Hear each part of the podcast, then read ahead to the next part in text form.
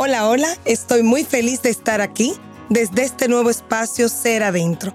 Soy Noelia Ureña y Ser Adentro nace de la necesidad interior de compartir con otros vivencias, experiencias, inquietudes y temas que nos ayuden a crecer, aprender y a transformarnos, logrando así la mejor versión de nosotros mismos. Hola, hola, bienvenidos a este espacio de Ser Adentro Hoy estamos en nuestro segundo episodio, súper felices y estoy muy, muy feliz porque en este segundo episodio nos acompaña una persona que desde ya eh, la designo como mi madrina, mi hada madrina y luego ya en el tiempo les diré por qué. Es eh, la señora Magali López, que es psicóloga, que es sexóloga, que es terapeuta individual y de pareja. Y en esta oportunidad, como yo les había comentado antes, este espacio de ser adentro, es un espacio de crecimiento donde nos vamos a acompañar para crecer en diferentes temas y que podamos eh, aprender, transformarnos. Y en esta ocasión vamos a hablar de cómo estamos criando a nuestros niños y niñas. Así que bienvenida Magali. Ay, muchas gracias. Gracias por invitarme a participar. Ay, un placer. Así es que nada, espero que tengamos una interacción amena. Yo creo que sí, yo creo que sí. Es un tema que nos apasiona a ambas. A usted como mamá, a ti como mamá, también como terapeuta. A mí la vida me ha llevado a trabajar en una institución educativa, entonces el trabajar con niños y niñas es algo que nos apasiona. Así es. Sin embargo, yo veo muchos retos, oportunidades, eh, también muchas cosas maravillosas que están pasando ahora con la crianza de nuestros niños y niñas.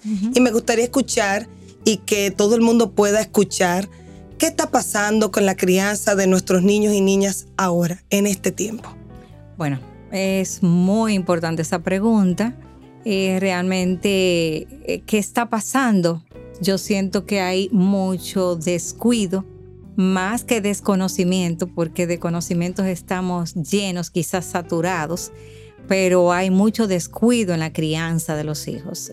lo estamos, estamos delegando la responsabilidad de educar y formar a nuestros hijos en una tablet, en una, la persona de servicio o la persona que nos cuida, que, nos, ayuda, en la casa, eh, hasta en los abuelos eh, o cualquiera con quien tú te sientas más cómodo lo vas a dejar y delegar. Yo pienso que esa es la principal responsabilidad y por donde se está llevando a que la educación no, no esté siendo tan efectiva como nosotros esperamos en este mundo tan, tan cambiante y que demanda de tanto apoyo, tanto amor, tanta entrega de parte de los padres. Sí, eh, a lo mejor descuido es un poquito fuerte. El, el papá o la mamá que va escuchándonos, pues puede decir, wow, pero ella porque no sabe todo lo que yo hago, lo que yo trabajo, yo tengo que ser madre, yo tengo que ser esposa, tengo que ser gerente de no sé dónde.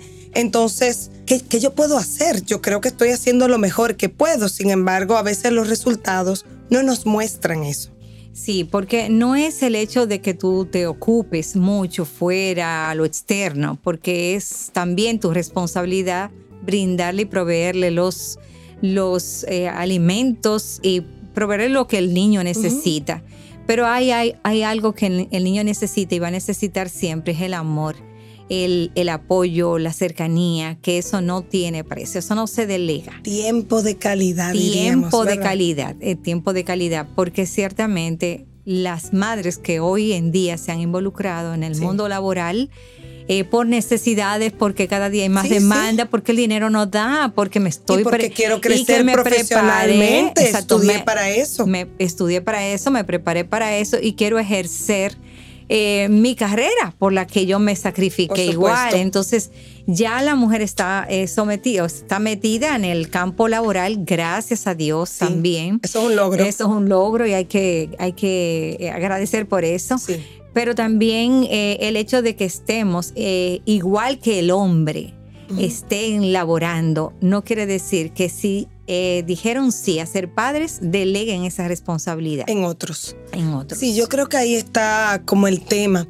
A mí me preocupa mucho, y lo habíamos conversado antes, de cómo ahora los chicos, eh, yo sé que es un tema repetitivo y se habla mucho, usted ve las redes y en todos lados todo el mundo habla sobre eso. Sin embargo, en la práctica seguimos en la misma dinámica que es de cómo delegamos el que mi niño o niño esté tranquilo, esté atendido, no esté molestando porque está con un dispositivo. O está con una nana, que son válidas, o una persona que nos apoya en la casa, porque yo necesito un tiempo para mí. Y hablábamos de como de ese equilibrio que debe existir y desde su punto de vista cómo debería ser. Bueno, te voy a decir desde el punto de vista como madre. Como mamá. voy a hablar primero como madre. Eh, siempre me he mantenido en el, mundo laboral claro. sin descuidar mi responsabilidad. Cuando tú tienes eh, tu norte claro de que la formación de tus hijos depende mucho, tanto tuya como de tu pareja, del padre de los hijos, y lo tienes claro, tú vas a tener ese tiempo de calidad, aunque llegue cansada, que lo, es muy válido. Claro. Y también a los niños hay que explicarle, si estás cansado hay que decirle, me siento cansada hoy, trabajé mucho. Hoy no podemos jugar, pero lo vamos a hacer vamos a hacerlo en tal momento.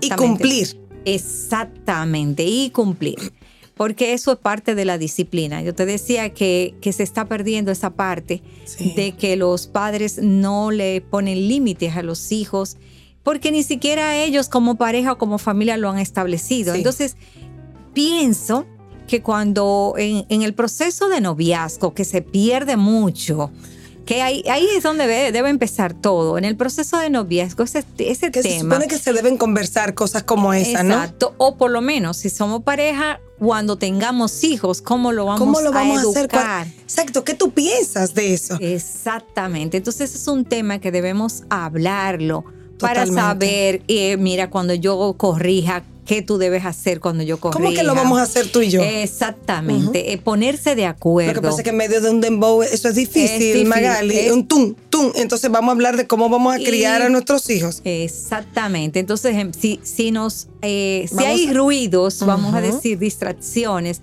que no nos llevan a desarrollar los puntos que, que son necesarios para crear una familia, entonces obviamente van a, de ahí va a depender el estilo de, de de padres de crianza que voy a adoptar.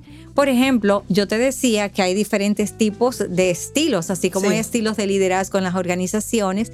Y en esta primera institución que se llama familia debe existir también esos estilos de crianza como el democrático, que es el padre que te escucha, que, te, permite opinar, que te permite opinar, que tu opinión vale, que no te Ustedes quieren comer, a, nosotros ¿qué, quieren elegir? ¿Pizza o tal cosa? ¿Qué te quieres poner? Pero habían opciones. Eh, darle opciones. Mira, que hay tres vestidos, ¿cuál tú eliges? Exacto.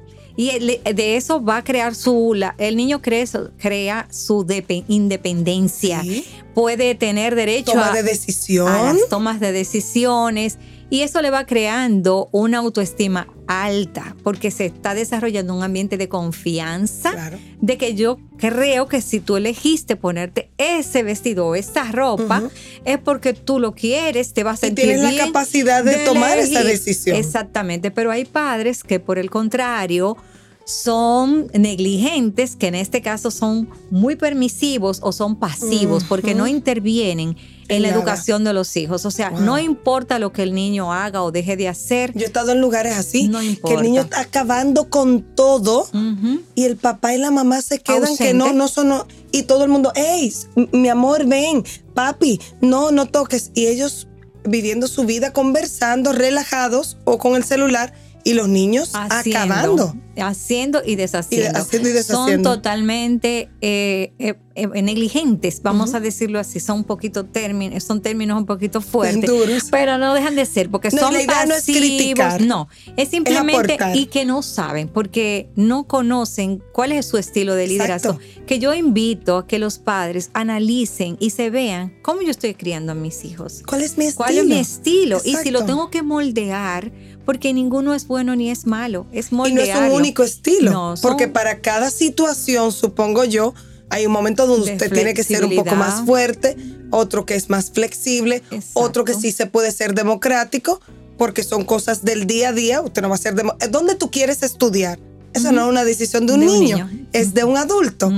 O sea. Entonces, saber dónde pedirle opinión, pero darle participación. Entonces, eso no se, no se puede perder.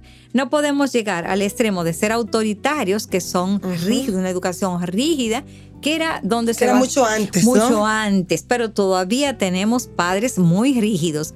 Están reciclando patrones. O sea, están haciendo. Como no me trabajé a mí misma. Y como no me enseñaron, no me enseñaron otra cosa, no me interesó. Yo voy a criar mis hijos como a mí me criaron. porque esa es la correcta educación. Porque mira cómo yo soy, mira lo que he logrado. Y mi padre eran así, así. Exacto. Pero los tiempos han cambiado. No podemos educar a nuestros hijos conforme a cómo fuimos educados. Han cambiado. Sí, eso es así. Y yo he visto también muchos padres y simplemente estamos aquí abordando el tema para que cada quien se vaya ubicando, vaya viendo eh, qué me sirve a mí, qué cosas yo debo mejorar, cambiar, aportar. Yo he visto muchos padres también que, que crían mucho de lo que yo no tuve. Ay, no, es que yo no quiero que él pase los trabajos que yo pasé. Entonces todo se lo hago, todo, no dejo ni que cargue una mochila, ni la lonchera, todo. Yo, wow, como yo trabajo en una institución educativa, yo me quedo asombrada en la puerta, siempre le damos la bienvenida. Y, yo he visto padres cargando a niñas de 8 años en segundo de primaria del vehículo a la puerta de la institución. Y yo le digo, padre, pero es que ella es grande, ella puede caminar. Ay, es que ella es mi bebé. Y yo me quedo, wow, o sea, eso no le hace bien a la niña. ya la niña tiene que actuar conforme a su edad. No se pueden quitar un abrigo niños de 5 y 6 años porque ellos ponen los brazos así, a los que, como esto es audio, ¿verdad? Extienden los brazos para que alguien les quite los abrigos porque ellos solo pueden extender los brazos. Y yo me quedo, esos son los padres permisivos, ese otro tipo de padres eh, de, crianza de los hijos, padres permisivos que son súper cariñosos, súper atentos, se lo hacen todo, los guían. Él no puede pasar trabajo. Nada. Si él no come plátano maduro, entonces yo se lo doy verde.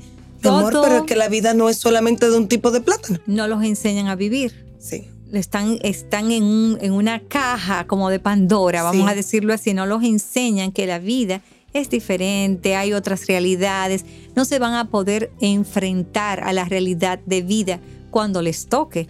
Y son adultos, pero son niños, porque su mente, su, sus emociones, no, no se han podido canalizar. No, han madurado, Y por eso se crea una dependencia, que ahí yo te decía, un comentario que habíamos hecho, que ahí se crea eh, lo que se llama una dependencia emocional, que muchas veces va vinculado a los padres y que luego repetimos el patrón al elegir los futuros hijos. Al elegir pareja. las parejas. entonces, y obviamente voy a repetir ah, esos patrones y, le estoy afectando a mis hijos. Entonces se hace un círculo.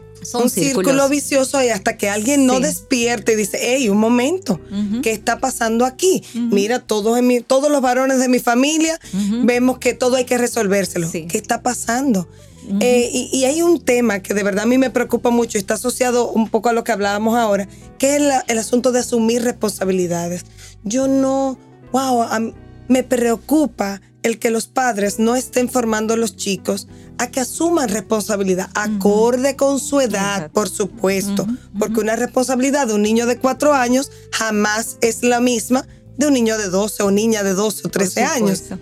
Pero los papás no, no lo permiten muchas veces que ellos asuman sus propias responsabilidades, que sería bueno saber, ok, yo tengo un niño de tres años, de cuatro, cuáles son esas responsabilidades que le puedo dar y a los más grandes, cuáles son las responsabilidades de los más grandes. Y qué bueno que tú mencionas la parte de responsabilidades, porque lo podemos ver en dos connotaciones diferentes. El padre que no permite que el niño se desarrolle porque todo se lo hace y el padre que delega responsabilidad en el mayor. Ay, sí. En el más grandecito. Entonces el niño deja de ser niño porque tiene que ser padre. Y eso está absolutamente eh, negado. O sea, eso no puede ser. El niño. Cuida a tu hermanito. No debe. No. Es su responsabilidad. de verdad, eh, yo fui negada a eso. Yo soy la hermana mayor, solo somos dos. Y eso de que cuide a tu hermanito, no. O sea, no, y de verdad, yo recuerdo siendo adolescente, yo le dije a mi mamá, óyeme, yo no fui que tuve a mi hermano, tú eres que tienes que buscar. Él no puede andar de cola mía. Para nada. Nos llevamos cinco años. Yo le llevo. Pero yo he visto eso como un patrón. Cuida a tu hermanito. Entonces el pobre niño o niña eh, eh, primogénito tiene una carga muy grande de que él no puede vivir y disfrutar un cumpleaños porque tiene que cuidar a la hermanita o al hermanito. Y ay, de si le pasa algo a ese niño. Ay, Dios mío. La culpa que, que trae consigo. Entonces hoy veo, hoy lo vemos en pacientes, yo lo puedo ver en pacientes. que realmente tenían esa carga emocional porque le delegaron la responsabilidad de padre a él a temprana edad. Y si pasó un acontecimiento catastrófico, ni decirte, o sea, eso lo frustra mucho, cargan con esa culpa que todavía no saben por qué están tristes, por qué se deprimen fácil, por qué la vida no les sabe a nada, por qué cuando se supone que deben estar disfrutando se sienten tristes, se sienten aislados. Claro. Su estado de ánimo cambia. Entonces, cuando profundizamos es eso, que no vivieron su etapa. Su no vivieron su niñez. Entonces, cada cosa tiene su, su espacio. Los padres tienen que ir soltando, dándoles responsabilidades a los hijos conforme a su edad. O sea, no es delegarle la responsabilidad de padre, no se le delega ni a un adulto. Exacto. Porque si usted tuvo la, la decisión de tener sus hijos, es su responsabilidad. Hasta, hasta que ya estén adultos. Exactamente. ¿Y cuáles serían como esas recomendaciones que le podríamos decir, ok, a ti, papá, mamá, eh, bueno, mira, yo no sé si lo estoy haciendo bien, si lo estoy haciendo mal, eh, ¿cómo debo hacer? Sabiendo que estamos en un mundo súper moderno, súper digitalizado, eh, que todo es una tablet. O sea, ¿qué hago con la tablet? ¿Se la quito? ¿Le quito el iPhone? ¿Qué hago? Establecer límites en ese sentido, hablando ya de... Número uno. Establecer los límites. Yo decía que eh, la pareja tiene que ponerse de acuerdo a la familia, cuáles son los criterios que vamos a, a, tener como, como puntos elementales en la crianza de nuestros hijos establecer esos límites, decir, por ejemplo, a qué hora nos levantamos y por qué. Porque a los niños hay que explicarle, inclusive, por qué nos tenemos que levantar temprano. Yo sé que tú tienes sueño, yo sé que, eh, o a veces no tienes sueño, te quieres te quieres, eh, te quieres de, despertar más tarde, pero no puedes porque, porque vamos a llegar tarde. Entonces, decir cuáles son las consecuencias, por qué lo estamos haciendo así. Explicarle con términos que ellos puedan entender, a su edad. A su edad. Eso para mí de los límites es como tan importante. Y pienso que es importante que la gente, eh, si nos toca criarlos en pareja, porque hay muchas madres solteras y muchos padres solteros. Yo conozco muchos padres que se han hecho cargo de sus hijos. Pero si nos toca a nosotros dos, tenemos que ponernos de acuerdo antes de. Exacto. Ok, ¿cómo lo vamos a hacer? Porque eh, recuerdo muchos ejemplos. En mi casa no pasaba, de verdad, pero sí lo, lo vi mucho. Vamos a ver qué dice tu papá. Ah, a tu ah, mamá es la que da permiso. Entonces siempre hay uno malo y uno bueno. Y, y, los niños son súper astutos, ¿eh? Ellos saben dónde van. claro, dónde van. Bueno, para tal cosa tengo que hablar con mami. para tal cosa tengo que hablar con papi. Y juegan con eso también. yo jugué, yo también pude.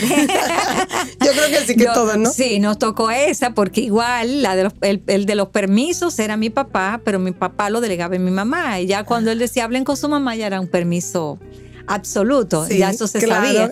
Pero como para que ella, ella no cargar con esa culpa, entonces le si pasaba algo, ¿no? Ajá, bueno, lo dijimos los dos y era la forma de ellos comunicarse. Eso fue un estilo que y les funcionó en ese entonces pero ya no, ya no. Ahora nos manipulan de otra manera. Entonces no, por ejemplo, mis hijos me decían, no, te estoy pidiendo permiso o te estoy diciendo a ti es a ti. Ahora es directo y en vivo. directo y en vivo. ¿Tú me das el permiso, sí o no? Sí, sí. y explícame por qué. También mis hijos eran muy exigentes. Y entiendo que sí funcionó, porque gracias a Dios son tres. Y están ya realizados, vamos a decir, profesional y personalmente. Gracias hasta ahora, gracias a Dios. Pero funcionó. Entonces, ellos también, uno aprende de los hijos mucho. Yo creo que también. Es un aprendizaje mutuo, ¿eh? Yo creo que, es como esa combinación de almas. De, ok, Vamos a nacer juntos, tú, de mí, yo de ti, de cualquiera que sea el caso. ¿Qué, yo tengo que aprender de ti y qué tú me vas a enseñar a mí también? Que esa es una de las reglas, ser flexibles. O sea, en la flexibilidad, como padres no lo sabemos todo, No somos los superhéroes. De hecho, no hay ninguna eh, eh, eh, fórmula de cómo ser mejor papá o mejor mamá. No, hay cosas que funcionan en uno y en el otro, no. no. Son, yo te decía que tengo Sí. tres hijos y son tres hijos totalmente diferentes. Criados todos Que- iguales. Iguales, pero nacieron en familias diferentes. Cuando hablo de familias, en épocas. Circunstancias, circunstancias, diferentes. entiéndase. Mi hijo mayor, estaba mi pareja y yo, mi esposo y yo, nació el, el bebé, el, el, el- Sí, el sí, el primogénito, esperado. el esperado. Nace seguido el segundo, que ya, entonces mi esposo, eh, yo y el, y el otro, y el mayor. Y ya el segundo, igual el tercero, o sea, nacen en circunstancias, circunstancias diferentes. Y, diferentes. y a veces en tiempos prolongados y ya la- las cosas van cambiando. Entonces, son adaptaciones. Entonces, ¿cuál sería esa otra? Ok, lo primero para mí, eso que tú, tú decías, poner límites en la casa de que sí, que no. que no y sobre todo aclarar todo. O sea, es como si fuera una agenda. Nos levantamos a tal hora, obviamente nada estricto, pero nada escrito en piedra, Claro. pero, pero sí las cosas que funcionen. Nos levantamos a tal, ho- a tal hora, desayunamos, eh, ir a la escuela, eh, de tal hora como tal hora escuela. estructura. Para Esa- mí eso es tan importante. Exactamente, estructurarlo un poco para que puedan entender y explicarle por qué. Cuando son adultos van a entender que todo, si no se disciplinan y no se adaptan, No se logra. no se logra. Y por otra parte, van a saber tener límites y van a respetar las normas que hoy en día tú ves. eh, Sí. Los mismos delincuentes no respetan normas No- porque no se criaron en, un- en una, tuvieron una crianza de mucha permisividad y de, de Y mucha- nadie le ponía límites, ¿no? le Usted no puede quitar algo al otro que no le pertenece. Exactamente. Entonces, Como por ejemplo, y los valores. Yo creo que, y lo hablábamos eh, fuera, fuera de, de aquí, que hablábamos sobre la importancia de los valores, pero que eso es de la casa. Sí. O sea, el, el- el aprender los valores y el enseñar los valores no le corresponde a, a los A colegios y a las escuelas. no. Esas son, son cosas de casa. Mi mamá diría, eso se aprende en la casa. Así mismo. Al decir gracias, el decir por favor, el ser amable, el no la decir mentiras. la- el Claro. respeto. Entonces, eso es lo que los niños van a aprender, ser generoso, eh, Empáticos. empáticos, pero no puedes hablar mentira, eh, decir una mentirita, y eso lo vemos en chistes y en los memes que salen. Pero es así, los niños aprenden lo que ven, que ven, es no por escuchan. imitación. Nosotros somos modelos, somos lo, lo que ellos van a, a imitar, no lo que nosotros decimos. Ellos no van a decir lo que decimos, sí. ellos van a hacer lo que hacemos. Eso yo tengo es. un cuento muy famoso. eh, Mi papá, eh, cuando yo era muchacho, eh, sonaba el teléfono y era algún chico que me estaba llamando. Y yo le decía que no, no, no, no, no, no. Dile que no, que yo no estoy aquí. Mi papá, una gente, mire, no, no, no, venga a coger el teléfono, porque si usted le dio el número de teléfono a él o a ella, no importa, porque a veces uno no estaba de ánimo para hablar, es porque usted quería hablar con él o con ella. Y yo, ay, Dios mío, pero esto no puede ser. Yo tenía que ir al teléfono. Aló, ay, hola. Ay, ¿cómo tú estás? Pero esa era mi responsabilidad. Claro. Yo tenía que asumir la responsabilidad de haber dar- dado ese número de teléfono a quién sabe quién. Entonces, ok, coja su llamada y hable. Exacto. ¿Entiendes? Y eso es bueno porque eso es ser coherente. Claro. Esa es otra de las reglas. Ser coherente con los límites. Sí. Cuando pongamos un límite, respetemos eso.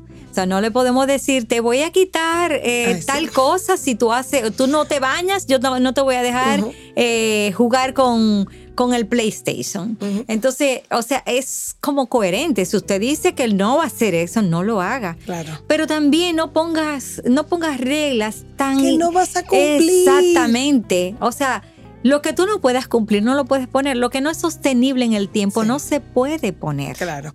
Ni esos castigos milenarios No. que ya al final, si tú me quitaste el celular por dos años, pues yo ni me acuerdo de eso. Sí. Ya eso no es un castigo. No, no. Ya dejó de ser algo atractivo para mí.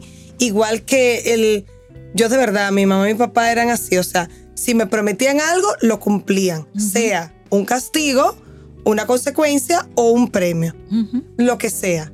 Y eso es importante. Yo escucho mucho, porque lo he escuchado, lo he vivido, que no, que pues tú no te vas de viaje.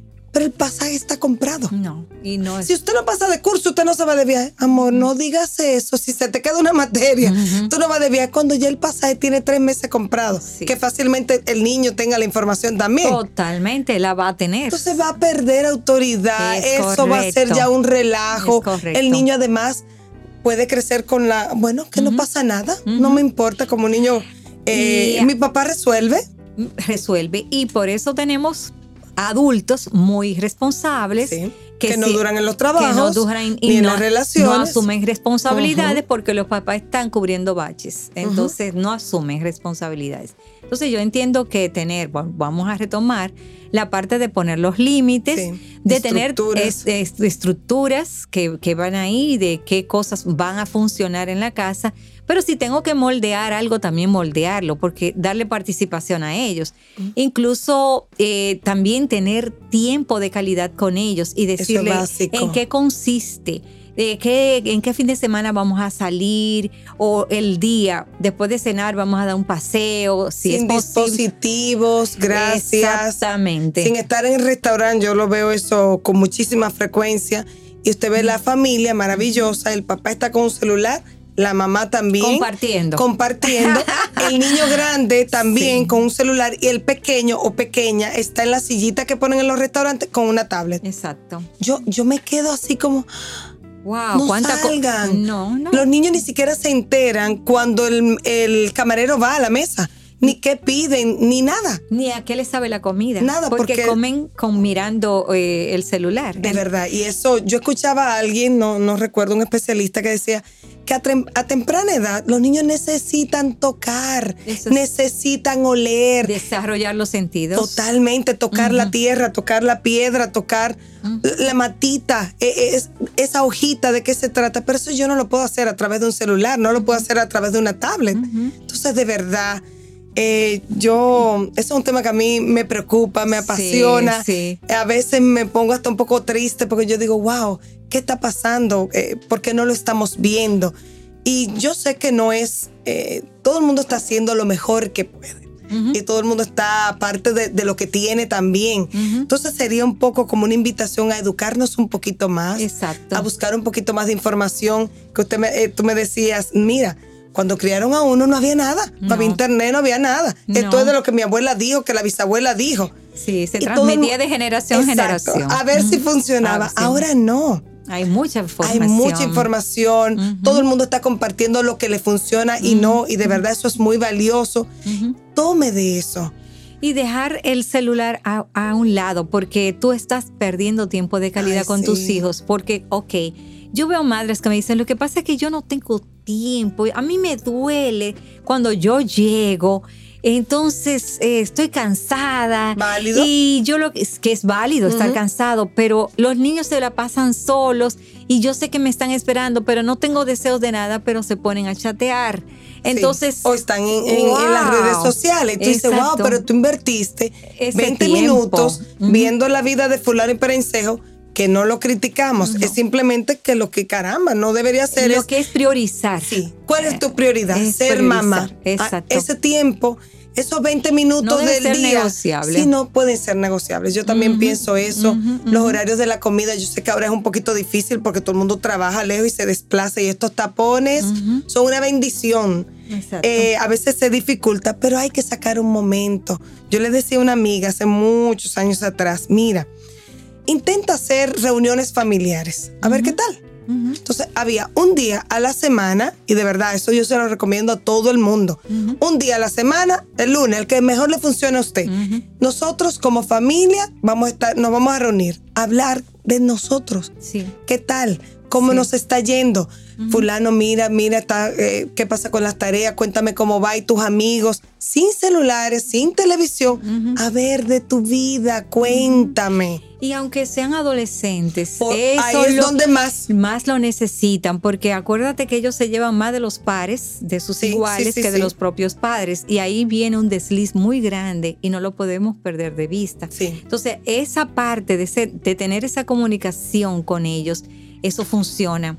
Funciona, yo por ser psicóloga, siempre estaba llevando la psicología a mi casa. Hay una ventaja, ¿eh? Es una ventaja y una desventaja, porque uno ve más de lo que no tiene que ver. pero, pero sí, eso funcionaba. Yo no decía semanal, pero hacíamos reuniones periódicas eh, con mi familia, eh, con mis lo invitaba y los invitaba como si fuera una reunión formal, formal y con todo y picadera y todo porque se sintieran bien, tú sabes.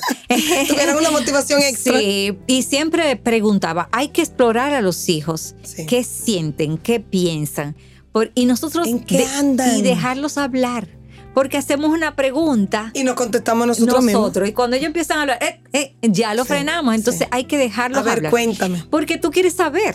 Sí. Entonces, da, es una de las preguntas, ahora me dio pie, es una de las preguntas que nosotros hacemos la gente pregunta mucho a los, a los niños, ¿y qué te hicieron?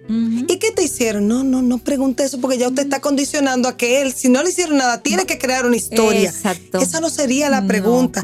Cuéntame qué pasó, cómo te fue, cómo te sentiste, cómo te sentiste hoy. Yo creo que cuando uno cambia también la forma de abordar las cosas y el lenguaje que usa con los niños y niñas, también las respuestas van cambiando. Porque esa parte de ¿y qué te hicieron? O sea, tú te están diciendo, tú eres un indefenso, sí. tú necesitas... Y todo el mundo te hace cosas. Todo el mundo te hace cosas y no deberían hacerte, pero tú te creas pobre de mí y tú estás criando... Y por eso necesito a mi mami y a mi papi que siempre me tienen que defender. Exacto, y en autoestima súper baja, con poca confianza en sí mismo. Totalmente. Entonces, cada vez que formemos, o sea, cada vez que eduquemos, preguntemos no cuando corrijamos, cuando digamos algo, ¿cómo tú te hubiera gustado que te corrigieran? Muy bien. Y ver la empresa como, ¿qué diría, cómo le diría yo a las personas que trabajan conmigo tal cosa? O si mi jefe estuviera siempre reclamándome siempre y criticándome este siempre, que este muchacho, o mira, o eh, siempre me estuviera reclamando, ¿qué yo diría de mi jefe? Entonces, verte como en una situación desde fuera, ¿no? Desde fuera y llevarlo a la casa. O sea, oye, yo estoy recriminando constantemente a mi hijo. Deja de decir tantos nos. y, enfócate en escucharlo y sugiérele. Y cómo tú crees que se celebrar y en aplaudir los momentos positivos, los logros. Esa es otra cosa que te iba a decir. Hay que celebrarlo. Y no necesariamente los niños hay que condicionarlo a que todos tengan una, una calificación de, as, porque no necesariamente el niño es as en todo. Claro. Como no somos as en todo, los seres humanos. en todos. Ni sé tampoco. Entonces, reforzar los avances que ha tenido. Pero eso también tiene que ver con cómo tú conoces a tu hijo. Hay gente que es genial en matemática y hablo de, de, las materias porque es lo que la gente se estresa mucho. Sí pero su, su, su norte es el arte. El arte, exacto. O sea, puede ser que en matemáticas no le vaya tan bien, pero lo de él es arte. Conocerlo. Y sea todo un artista maravilloso. Por eso hay que, explorarlo. totalmente. Y escucharlos. ¿Cuáles son tus intereses? ¿Por dónde andas? ¿Cómo te puedo apoyar? Y si necesitas, porque hay que pasar las materias. Por supuesto. Tú vas a tener mi apoyo. Si tú necesitas, necesitas ayuda, si te dicen no, y si es así, si te dicen no, tú lo puedes hacer. Pero si la va a necesitar y siente que no lo hizo, la va a buscar también. Entonces dejarlo un poquito ser y no perder de vista eso. La comunicación es vital. Otra cosa, las distracciones, salir salir de la rutina, llevarlos a, eh, a, pasear. Después de una pandemia. Sí, hay que salir, llevarlo al parque que exploren, que toquen, como tú decías, que toquen los árboles, abracen los árboles, que se sientan en contacto con la naturaleza, porque si ah, nos volvemos totalmente digitales, eso se va a perder y vamos a percibir un árbol solamente a través, de, una imagen, entonces nos está haciendo daño. Y como padres de hoy que queremos criar mm, adultos del futuro, tenemos que enseñarle a tener ese contacto con la naturaleza, salir, distraer y darle participación, dónde tú quieres ir o te gustaría, cómo lo haremos y qué hacemos allá, o sea, para ponerlo divertido, partícipes, exactamente. Excelente. Eso es. Bueno, pues a mí me ha encantado. Yo espero que todo el mundo también igual lo disfrute, que hayan podido tomar algunas ideas eh, de, wow, esto lo puedo hacer, esto lo puedo implementar. Y este es simplemente eh, como la puerta de un gran eh, mundo que vamos a estar tocando, porque de verdad estos temas de crianza de niños, adolescentes, preadolescentes, es un mundo completo que vamos a estar tocando en otros episodios. Así que de verdad, muchas gracias. Gracias, sí. Esa hada madrina. gracias. Y nada, cualquier, eh, estoy disponible. ¿Sí? Y cualquier, cualquier consulta o asesoría, lo que sea, estoy disponible. Magali es una santiaguera, es de Santiago. Yo amo Santiago y da consultas en Santiago también y aquí en la capital. En Santo Domingo estoy en Ser para Actuar, que es un centro de eh, psicología. Ah, Ser eh, para Actuar. Ser para Actuar. Y en Santiago estoy también en, ubicada en, el Embrujo. Pues muchas gracias, gracias. también. Me sentí muy cómoda. Excelente. Bueno, pues un abrazo. Gracias a todos por escucharnos.